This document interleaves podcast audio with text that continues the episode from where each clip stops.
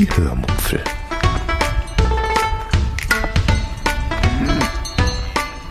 Aus dem Tagebuch einer Allgäuerin.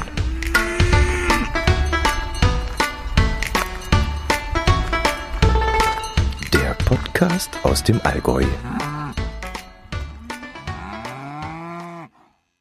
Hallo und herzlich willkommen zur 346. Episode der Hörmupfel. Heute nehme ich euch wieder einmal mit in unseren Harzurlaub. Dabei erzähle ich euch von einem Gespräch mit einer Forstwirtin, von einem Mountainbiker, dem man die Hammelbeine langziehen sollte, und von einem Hund, der das noch nie gemacht hat. Viel Spaß beim Hören. Jo, wir sind immer noch im Harz und reißen fleißig unsere Kilometer und Schritte runter. Hm. Ich hätte die Praline vielleicht vorher nicht essen sollen, aber für mehr Schokolade im Podcast.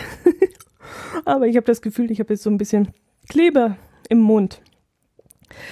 Ja, Kilometer und Schritte. Ähm, an einem dieser kilometerreichen und schrittereichen Tage merkte ich schon früh am Morgen, dass ich nicht mehr ganz so fit war. Ich kam da schier nicht aus dem Bett und die Beine fühlten sich furchtbar schwer an und ich war irgendwie durch und durch müde. Trotzdem machten wir uns auf den Weg, um ein paar Stempelstellen anzulaufen. Die erste Wanderung war dann auch recht dröge und mir war dann schon relativ schnell langweilig, dass ich dann beschloss, während der Wanderung eine Podcast-Episode aufzunehmen. Ich, ja, ich wollte da ein bisschen was anderes mal aufnehmen, damit es euch nicht arg, so arg langweilig wird. Und so ein bisschen Atmo dachte ich mir, wäre vielleicht ganz nett.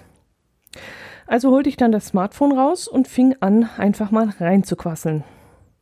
Das machte ich dann den ganzen Tag immer wieder einmal und als ich nach der dritten Wandernadel die Länge der verschiedenen Audiodateien mal zusammenzählte, merkte ich dann bald, dass daraus fast 40 Minuten geworden wären. Die allerdings äh, eigentlich nicht viel enthielten als irgendein Geschmafel, denn ich schweifte immer irgendwie ab, noch, noch mehr als sonst, ließ dann ellenlange Lücken, in denen mir dann nichts einfiel und ich überlegen musste, was ich noch erzählen könnte. Und ich wiederholte auch Gesagtes zum x-ten Mal. Also mit anderen Worten, das war großer Mist, den ich dann nicht veröffentlichen wollte. Deshalb löschte ich die ganzen Dateien und fange jetzt eben nochmal von vorne an. Ja, auf der Aufnahme erzählte ich euch unter anderem, in dieser, also wo war denn das? Weiß ich nicht mehr, wo es war. Jedenfalls mit viel Geschnaufe. Da erzählte ich euch geschlagene zehn Minuten von unserem Treffen mit einer Forstwirtin, die zufälligerweise gerade in ihrem Wald dort arbeitete, als wir da vorbeikamen. Und das war ja genau das, was ich mir schon seit sechs Jahren oder sechs Harzurlauben, so muss ich sagen, bereits wünsche, nämlich irgendwann einmal einen Fachmann zum Thema Borkenkäfer zu befragen. Wir stoppten also und fragten dann ganz höflich, ob sie uns vielleicht ein paar Fragen beantworten könnte. Zum Beispiel zu diesen Planen, also diese Folien, von denen ich euch schon erzählt habe. Dazu konnte sie uns aber leider nicht allzu viel sagen, weil sie selbst nämlich, wie sie meinte, solche Planen nicht verwenden würde. Als einen der Gründe meinte sie dann, weil diese Planen sehr anfällig seien, denn sobald da Luft reinkommt in diese Folien, unter diese Folien würde das Holz kaputt gehen.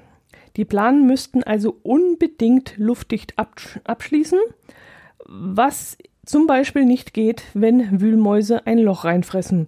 Und somit hatte sie uns dann auch die nächste Frage gleich beantwortet, warum nämlich rund um die eingepackten Holzstapel solche Mäusefallen mit diesem Gift aufgestellt worden waren. Wir kamen dann natürlich auch auf den Nationalpark und den Borkenkäfer zu sprechen, weil sie meinte dann, dass der Borkenkäfer vom Nationalpark aus weiterziehen würde. Das heißt, wenn der Borkenkäfer im Nationalpark, wo er eben nicht bekämpft wird, aus Gründen, äh, fertig ist, zieht er dann weiter und befällt auch die Bäume außerhalb des Parks, was den umliegenden und allen weiteren Forstwirten, die den Käfer gerne bekämpfen würden, natürlich große Sorgen bereitet. Klar, der Bockenkäfer macht natürlich an der Nationalparksgrenze nicht Halt, sondern zieht weiter, wenn er das von vorhandene Futter und den Lebensraum aufgebraucht hat. Ähm, inzwischen hatte ich mal irgendwo ein Schild entdeckt, wo dann drauf stand, dass da wohl eine Zone gezogen wurde von 500 Meter, wie auch immer das bewerkstelligt worden war, damit eben die Nachbarwälder nicht von diesem Nationalpark Borkenkäfer überfallen werden würde. Ja, aber wie das funktioniert oder so, da hatte ich jetzt mh, mm, zu diesem Zeitpunkt noch keine äh, Möglichkeit nachzufragen, weil dieses Wissen hatte ich in dem Moment noch nicht. Äh, ja, sie selbst vertrat dann die Meinung, dass man heutzutage schon so weit sei, dass man die kommerzielle Nutzung des Waldes mit dem Naturschutz durchaus vereinbaren kann, sodass eben alle Parteien zu ihrem Recht kommen würden. Naturschutz und Wald als Rohstofflieferant müssten sich heutzutage nicht mehr widersprechen. Ja, was haben wir denn noch besprochen? Ach ja, wir hatten immer den Eindruck, dass die Baumstämme, die da am Wegesrand liegen, schon recht alt sind und vielleicht schon so drei, vier oder sogar fünf Jahre dort liegen würden. Da hat sie uns aber eines Besseren belehrt.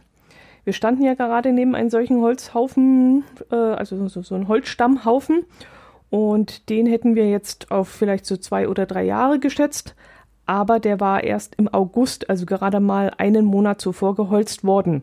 Ja, so kann man sich irren. Also ich hätte den wesentlich älter eingeschätzt. Sie meinte dann, dass das Holz normalerweise gleich nach dem Schlagen abtransportiert werden würde. Gutes Holz, und da zeigte sie auf den Stapel rechts von uns, würde aber auf jeden Fall nicht länger als ein Jahr liegen müssen. Und dann zeigte sie auf den Stapel links von mir und meinte dann, dass schlechtes Holz aber schon einmal länger liegen würde, bis man jemanden finden würde, der es einem abnimmt äh, ja, wir haben dann die beiden Holzstapel angeschaut und ehrlich gesagt, ich konnte keinen Unterschied in der Qualität erkennen. Also, dass der eine Stapel gutes Holz ist und der andere schlechtes, habe ich nicht gesehen. Auf die Frage hin, ob die Chinesen das Holz kaufen würden, das hatten wir ja schon öfters gehört, nickte sie dann ganz traurig und meinte, dass das Holz zu einem sehr schlechten Kurs nach China verkauft werden würde, weil durch Dürre und Sturm einfach zu viel Holz auf dem Markt wäre und sie sei sich da sehr, sehr sicher, dass diese ganze Katastrophe ähm, dazu führen würde, dass sehr viele Sägewerke schließen werden müssten in Zukunft. Ich erzählte ihr dann von einem Bekannten, der einmal als Waldarbeiter gearbeitet hat und der mir erzählt hat, dass er damals den ganzen Sommer damit verbracht hat, Brombeersträucher abzuschneiden, damit die jungen Bäume Luft zum Wachsen hätten und ob das im Naturpark nicht auch zum Problem werden könnte. Und sie meinte dann, dass das nicht nur im Naturpark, sondern überall zum Problem wird, weil Brombeeren wie Unkraut wachsen und man sie tatsächlich zurückschneiden muss, damit die jungen Baumtriebe Triebe überhaupt wachsen können. Sie meinte dann auch, dass es an den Stellen, an denen jetzt kahle Flächen sind, zum Beispiel da, wo der Bockenkäfer alles kaputt gemacht hat, es sehr schwierig für junge Bäume wäre, überhaupt zu überleben, weil nämlich Wind und Sonne den Boden austrocknen und auch abtragen würden und die jungen Triebe dann wegen der Hitze nix, nicht wachsen könnten. Ähm, deshalb sei sie dann auch, wie gesagt, dafür, dass man den Borkenkäfer frühzeitig bekämpft, damit es erst gar nicht zu solchen trockenen, leeren Flächen kommen würde. Sie hat dann noch erzählt, welche Baumarten in Mischkulturen wachsen könnten und, und so ein Zeug.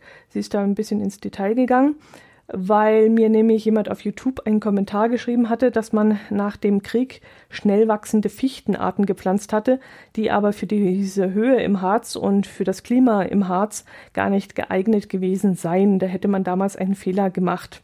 Und sie meinte dann, das sei richtig, diese Aussage, aber das sei das kleinste Problem, das sie momentan hätten. Und sie schaute wirklich sehr traurig drein.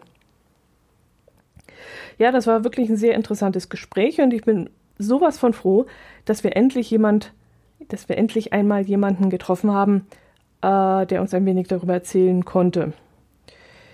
Uh, ja, gut. Abends haben wir dann auf dem Heimweg in Klausthal-Zellerfeld ein Döner uns gegönnt. Dort konnten wir nämlich draußen sitzen und ich hatte einfach keine Lust mehr abends in der Ferienwohnung zu kochen. Äh, wegen irgendwas hat dieser Dönermann auch eine Marke angemeldet. Aber das habe ich jetzt vergessen. Weil er der erste Online-Dönerladen ist, kann das sein? Ich, ich glaube, das war das Thema. Also der Typ hat vor rund zehn Jahren als erster Dönerladen die Online-Bestellung eingeführt. oder so ähnlich. Aber fragt mich nicht, ob das stimmt. Und ich, ich habe es nur aus zweiter Hand. Mein Herz allerliebster hat mir das erzählt, weil er das Essen im Kiosk, also in diesem Laden, in dem kleinen Lädchen, abgeholt hat. Am nächsten Tag find, fand dann in unserem Ort in Hahnklee ein Marathon statt. Wir bekamen glücklicherweise nicht allzu viel davon mit. Jedenfalls konnten wir den Ort problemlos verlassen und abends auch wieder problemlos zur Ferienwohnung zurückkehren. Als ich dann abends im Bett lag, hörte ich dann noch in der Ferne Live-Musik. Ob das mit diesem Event zusammenhing oder ob das irgendeine Urlaubsbespaßung von einem der vielen Hotels war, das weiß ich jetzt nicht. Wir sind der Sache nicht nachgegangen und haben uns definitiv von einer solchen Veranstaltung ferngehalten. Ja, Marathon. Tagsüber hatten wir dann selbst einen kleinen Marathon absolviert. Wir sind nämlich an diesem Tag vier Stempelstellen angelaufen, die es allerdings in sich hatten. Wir hatten gehofft, dass es ein gemütlicher Rundweg werden würde, aber leider lagen nicht nur ein paar Täler zwischen den einzelnen Stempelstellen, sondern auch einige Wanderwege, die zugewachsen und nicht mehr begehbar waren. Und das war nämlich aus unserer GPS-Karte nicht zu entnehmen. Denn wo geholzt wird, da verändert sich natürlich auch die Landschaft und es wird gerade sehr viel hier geholzt und da werden halt auch mal Wege zwischendrin dem Erdboden gleich gemacht. Und dann wurden dann eben aus anfänglich geschätzt 8 bis 10 Kilometer, plötzlich 22 Kilometer und ca. 26.000 Schritte, die wir dann abends auf der Uhr hatten. Ja, so kann es gehen. Dafür habe ich mir dann in Bad, Bad Lauterberg ein dickes Stück Pralinentorte gegönnt, während mein Herz allerliebster dann nochmal mit dem Sessellift, Sessellift den Berg hochgefahren ist, um dort nämlich noch einen Baudenstempel zu holen.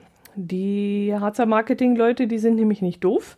Immer wenn man glaubt, endlich alle Sonderstempel zu haben, bringen sie wieder ein neues Heft raus, das man dann gerne auch noch sammeln möchte. Ähm, ich mache da nicht mit. Das habe ich schon äh, vom Lutherheft gelernt, dass das alles Quatsch ist. Das ist ein künstlich gepushtes Heft ohne Sinn und Verstand. Völlig langweilige Wanderwege, dröge Orte und ja, dann gibt es noch das Burgenheft, das will ich auch nicht unbedingt machen, obwohl da die Locations natürlich manchmal ganz gut sind. Manchmal sind es aber auch nur ganz einfache Bergkuppen, auf der irgendwann einmal eine Burg gestanden haben könnte. Und dort hat man auch eine Stempelstelle hingestellt. Und nee, das mache ich nicht mit. Da habe ich dann die Schnauze voll. Aber mein Herz allerliebster hat daran Spaß und dann kann er das gerne machen. Mir ist nur wichtig, dass wir ja, dass wir Harzer Wanderkaiser werden und das war's dann für mich. Ja, und das mit den Baudenheften, das ist ähm, auch so eine Sache. Ähm, das habe ich euch nämlich jetzt mal rausgesucht, weil ich euch das unbedingt vorlesen wollte. Äh, der Harzer Baudensteig Genau, das ist die Erklärung zum Baudenheft, richtig?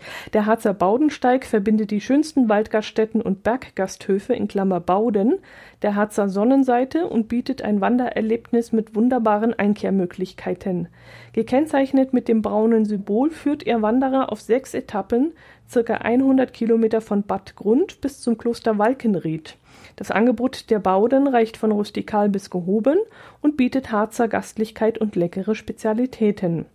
Neben den Bauden machen abwechslungsreiche, gut ausgeschilderte Wege, herrliche Ausblicke sowie zahlreiche Attraktionen entlang des Weges die Wanderung zu einem unvergesslichen Erlebnis. Ja, klingt eigentlich super, nimmt aber kein Ende. Also ist man dann mit den Bauden fertig, dann kommt vielleicht noch irgendein Heft mit Wegkreuzen oder mit Kapellen oder so. Ach nee, das nicht, denn mit Religion haben sie es hier oben nicht so. Aber dann fällt denen bestimmt noch irgendwas anderes ein, so Kaiserwege oder Königswege oder irgend so ein Quatsch. Keine Ahnung. Das Baudenheft, das würde ich nicht einmal machen, wenn die Bauden auch geöffnet hätten. Äh, obwohl ich ja sehr gerne essen gehe und gerne einkehren würde. Aber in Zeiten vom bösen C, wo viele Gaststätten sowieso geschlossen haben, muss ich da die extra Meter auch nicht unbedingt gehen und ja. Und irgendwann ist, wie gesagt, Schluss mit der Sammelei. Äh, ja, am nächsten Tag standen dann fünf Stempelstellen mit fantastischen Wanderungen auf unserem Programm. Als erstes liefen wir von Bad Lauterbach zum fünf Kilometer entfernten Großen Knollen.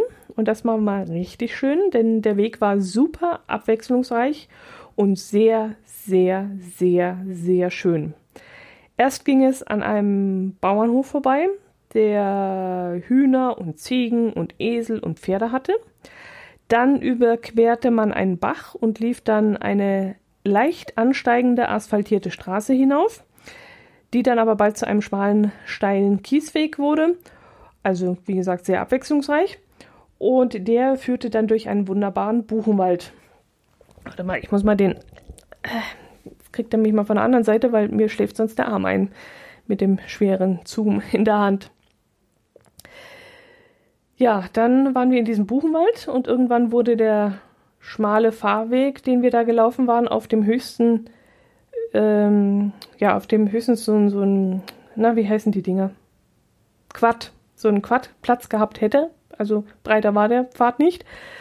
Der wurde dann aber noch schmäler, nämlich zu einem Trampelpfad, der dann aus Wurzeln und weichem Waldboden bestand.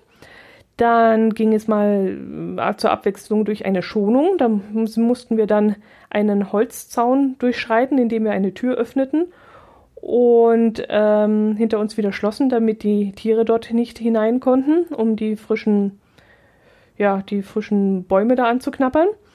Wobei da keine Bäume waren, also da wuchsen dann auch hauptsächlich nur Brombeersträucher, da hat sich dann auch keiner drum gekümmert. Dann ging es wieder aus, diesem, aus dieser Schonung raus in einen Buchenwald hinein und dem, in dem war es herrlich. Also da war es so richtig herrlich frisch. Und überhaupt in so einem Blätterwald ist es ja irgendwie sowieso viel schöner als im Nadelwald, finde ich jetzt persönlich. Also diese, die Geräusche sind dann gleich ganz anders, die Luft riecht ganz anders. Ja, überhaupt der Duft ganz ach, faszinierend und dann das Rascheln des Laubes dann im Wind, wenn der Wind so in die Bäume reinfährt. Äh, ich mag das einfach. Und wenn es dann Herbst wird und die Blätter dann auch runterfallen und man durch das raschelnde Laub dann läuft, es ist etwas ganz anderes als ein Nadelwald. Ja, irgendwann war dann aber plötzlich der Wald zu Ende und man kam dann auf eine riesige Lichtung, von der man dann aber einen tollen Blick über die anderen dicht bewaldeten Hügel drumherum hatte. Und in der Ferne sah man dann auch den Aussichtsturm, der auf dem großen Knollen steht, wo wir hin wollten. Und zehn Minuten später hatten wir diesen dann auch erreicht und mittlerweile hatten wir auch viele Wanderer und Mountainbiker getroffen, die uns entgegenkamen, äh, so dass ich dann daraus schloss, dass das ein sehr beliebtes Ausflugsziel sein müsste. Und dann war es auch noch Sonntag und da ist äh, entsprechend sowieso mehr los als an den Wochentagen. Oben angekommen wollte ich mich dort ein wenig an einen Tisch ausruhen. Man konnte dort nämlich Getränke und Brotzeiten bestellen und ich habe mir dann ein Schweizbrot ge äh, gegönnt und mein Herz allerliebster hat eine Erbsensuppe gegessen und beides war wirklich sehr lecker. Ja, dann hätte man noch auf den Turm, der sich da oben befindet, raufgehen können. Der Eintritt war, glaube ich, auch kostenlos aber dazu hatte ich dann keine Lust, denn auch da, wo wir standen auf dieser Ebene, hatte man wirklich einen herrlichen Blick in die Ferne. Ja, und dann konnte es frisch gestärkt den gleichen Weg zurückgehen. Das waren dann fünf Kilometer hin, fünf zurück. Es hätte sicherlich einen Rundweg gegeben, aber der wäre länger gewesen und hätte keine Stempelstelle mehr gestreift. Also gingen wir dann den gleichen spannenden Weg zurück, was ja, wie gesagt, nicht schlimm war, ähm, weil er ja so spannend war und weil ich mich dann beim Bergablaufen noch viel mehr auf die Umgebung konzentrieren konnte, als während des Bergauflaufens, wo man doch mit sich selber beschäftigt ist und immer nur noch einatmen, ausatmen, einatmen, ausatmen, gleichmäßig atmen, Schritt anpassen. Ja. Da habe ich dann auf dem Rückweg auch gemerkt, wie steil es dann doch gewesen war. Als wir am Auto dann ankamen, müsste das dann eigentlich gleich zum Bismarckturm gegangen sein, wenn ich das jetzt richtig im Kopf habe. Wo das dann auch mit dem Hund passiert ist. Ja, ich glaube, es war keine andere Stempelstelle dazwischen. Also, wir parkten unser Auto dann am anderen Ende von Bad Lauterberg und liefen von dort den steilen Wanderweg hinauf bis zum Bismarckturm. Der Weg war wirklich sehr steil und auch sehr anstrengend. Äh, es war dann auch inzwischen sehr, sehr warm geworden und wir kamen dann oben schweißgebadet an. Ich hatte, ähm, nee, ich wollte dort oben dann eigentlich auch einkehren. Mich machte das irgendwie an diesem Tag einfach an, irgendwo eine Kleinigkeit zu essen, einen Wurstsalat oder eine Erbsensuppe oder äh, eine, keine Ahnung, Bratkartoffelpfanne oder irgend sowas. Ähm, und ich hatte dann in den äh, sehr guten Google-Rezensionen dann auch gelesen, dass sich das durchaus lohnen würde. Also schauten wir uns dann eine ganze Weile im Außenbereich um. Es war wie gesagt Sonntag, es waren viele Menschen unterwegs und wir sahen dann ein paar Tische mit einem Schild drauf, dass diese Tische reserviert seien. Weil ich dann eine ganze Weile auf das Erscheinen einer Bedienung gewartet hatte, zog ich dann irgendwann mein, mein Maschkalle, also meine, meine Mund-Nasen-Bedeckung auf und ging dann zum Tresen im Restaurant, um ganz freundlich zu fragen, ob die reservierten Plätze wirklich reserviert seien, weil es hätte ja durchaus sein können, dass die Schilder dort nur standen, um zu vermeiden, dass die Gäste sich einfach irgendwo hinsetzen und das Ganze dann unkontrolliert wegen dem bösen C vonstatten gehen würde. Aber ich bekam dann auf meine Frage nur ein patziges, da wo reserviert steht, da ist auch reserviert. Und ja, dann ging ich halt wieder raus und wir machten uns dann erneut auf die Suche nach einem freien Tisch. Das war da alles ein bisschen verwinkelt und hätte ja sein können, wir haben was übersehen. Und dann sahen wir tatsächlich auch einen Tisch, der noch nicht abgeräumt gewesen war. Und dann haben wir uns da vor diesen Tisch hingestellt und haben wieder auf die Bedienung gewartet. Und als diese dann nicht kam, setzten wir uns einfach erstmal hin, weil wir da wirklich wie so Schluck Wasser in der Kurve rumstanden. Und ungefähr 15 Minuten später, also 15 Minuten, in denen das Personal in dieser Zeit x-mal an uns vorbeigelaufen war und uns angestarrt hatte und nicht reagiert hatte, ähm, und auch das Geschirr nicht mitgenommen hatte. Wir wurden auch gar nicht angesprochen, also nichts nada, es passiert einfach nichts. Wir saßen da 15 Minuten rum wie bedröppelt. Ja, das gab uns aber Zeit, äh, die Umgebung zu beobachten und irgendwann sah ich dann einen kleinen Hund, der zu einer Gruppe von Leuten gehörte, die hinter uns saß. Das Herrchen bekam ständig irgendwelche WhatsApp-Nachrichten äh, und weil er den Ton nicht abgeschaltet hatte von seinem Smartphone, bimmelte es ständig. Und sowas kann ich ja mal gar nicht verknusen. er hatte so ungefähr ähm, ja, mindestens vier Hunde bei sich. Also alle habe ich jetzt nicht sehen können. Ich habe zwei große gesehen, die lagen dann friedlich unterm Tisch bei ihm. Und die beiden kleineren liefen ohne Leine und ohne Aufsicht durchs Lokal über die Terrasse herum und auch ein bisschen außerhalb. Und ja, und einer dieser Hunde hob dann irgendwann am Nachbartisch das Bein und pinkelte an einen großen Wanderrucksack, der da auf dem Boden an einem Stuhl gelegt, gelehnt war. Und die Besitzerin, die war wohl gerade auf den Bismarckturm gestiegen, der übrigens, glaube ich, Eintritt gekostet hat, und hatte eben ihren Rucksack neben ihrem Stuhl stehen lassen. Und ich drehte mich dann um und schaute zum vermeintlichen Herrchen, und weil der aber an seinem Smartphone rumgedattelt hat, kam mir dann doch Zweifel auf, ob ihm der Hund überhaupt gehört. Da wir dann mit unserer eigenen Situation beschäftigt waren, schauten wir dann nicht weiter auf den Hund und dann die Bedienung, die hatte dann inzwischen unseren Tisch abgeräumt, nachdem sie ziemlich unfreundlich gemeint hatte, dass da wohl noch jemand sitzen würde. Schließlich standen ja noch Getränke dort und wie gesagt, die Getränke, die waren ja nicht von uns, sondern von den Gästen zuvor. Und da haben wir noch eine kleine Diskussion gehabt. Und sie hat dann daraufhin die beiden halbvollen Gläser vor meiner Nase über den Tisch hinweg ins Gebüsch geschüttet. Und wenn da gerade eine Böe gekommen wäre, hätte ich das Zeug im Gesicht gehabt. Ja, die Speisekarte, die hatten wir auch inzwischen bekommen, aber auf der fanden wir nicht besonders ansprechendes und da haben wir uns dazu entschieden, nur etwas zu trinken oder höchstens noch nach dem Kuchen zu fragen, aber mehr eigentlich nicht. Ja, und in dieser Zeit kam dann irgendwann die Dame vom Nebentisch wieder. Das bekam ich dann aber in dem Moment nicht mit. Ich sah dann nur noch aus dem Augenwinkel, wie eine Frau an einem anderen Tisch darauf hinwies, dass einer der Hunde ihren Rucksack angepinkelt hätte. Und als die Frau den Rucksack dann hochhob, war der am kompletten Rücken, also da, wo er dann am Rücken der Frau anliegen muss, pitsche, patsche, nass. Das Zeug lief noch daran herunter am, an der Außenhaut. Ja, und daraufhin kam dann die Frau an den Tisch, an dem das Herrchen hinter uns saß und sprach ihn dann sehr, sehr höflich an. Und sie meinte dann halt so, entschuldigen Sie bitte, ich äh, habe gehört, dass Ihr Hund an meinen Rucksack gepinkelt hat. Und der Typ meinte dann, wie welcher Hund? Also so auf die Art, kann ja gar nicht sein dass das einer seiner Hunde gewesen sein könnte. Und als die Frau dann auf den schwarzen Hund gedeutet hat, meinte der dann, Achtung, jetzt kommt's, das kann gar nicht sein, das hat der noch nie gemacht. Also die Frau ist dann, das war so eine nette, sympathische junge Frau, die ist sehr freundlich geblieben. Aber weil dann von dem Typen so gar keine Entschuldigung gekommen ist und auch gar kein Vorschlag irgendeiner Wiedergutmachung, hat sie dann gemeint, wissen Sie was, äh, also man hat da eine Aufsichtspflicht und da müssen Sie den Hund halt an die Leine nehmen oder auf ihn acht geben, aber so geht das ihrer Meinung nach eben nicht, meinte sie. Und der Typ antwortete dann, dass der Hund immer wieder einmal von zu Hause weglaufen würde. Er würde da unten irgendwo im Tal leben, ich nehme mal an in Bad Lauterberg. Und dann würde der Hund alleine zum Bismarckturm rauflaufen und da hätte der auch noch nie rumgepinkelt.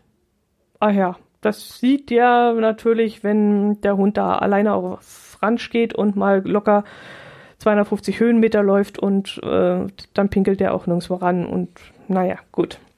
Was mich da allerdings störte, war eben, dass kein Wort der Entschuldigung kam. Also er hat zwar dann irgendwas gesagt, er würde aus der Küche Zewa holen und könnte damit äh, eventuell den Rucksack abtrocknen, aber könnte, könnte, könnte, hätte, würde, das ist es eben dann auch nicht.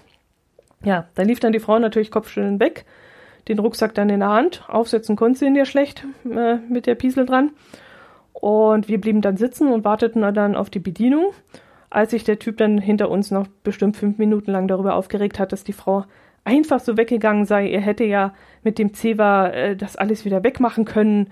Und naja, gut. Aber das war noch nicht das Ende. In dieser Zeit streifte der Hund unter unserem Tisch herum und ich behielt ihn dann sicherheitshalber im Auge. Da kam dann ein Pärchen mit einer kleinen Hündin und die setzten sich an den Tisch, wo zuvor die Leute mit dem Rucksack gesessen hatten. Und der schwarze Pinkelhund, der trabte sofort zu dieser Hündin hin, die sich dann äh, bedrängt fühlte und sich immer wieder wegdrehte. Und das Herrchen von dieser Hündin schob sich dann immer wieder vorsichtig dazwischen und äh, schob seine riesigen Waden, also das war ein Uts-Mann, zwischen die beiden Hunde. Und der schwarze Pinkelhund, der ging aber immer wieder an den Waden vorbei und versuchte die Hündin zu besteigen. Da wurde es dann dem Besitzer der Hündin irgendwann zu dumm und er drehte sich dann um und bat sehr resolut den Smartphone-Dattler, seinen Hund an die Leine zu nehmen. Ja, und die komplette daraus entstandene hitzige Diskussion haben wir dann aber nicht mehr bis zum Schluss abgewartet, denn das war mir einfach zu viel Hundestress. Und wir sind dann einfach aufgestanden und sind gegangen.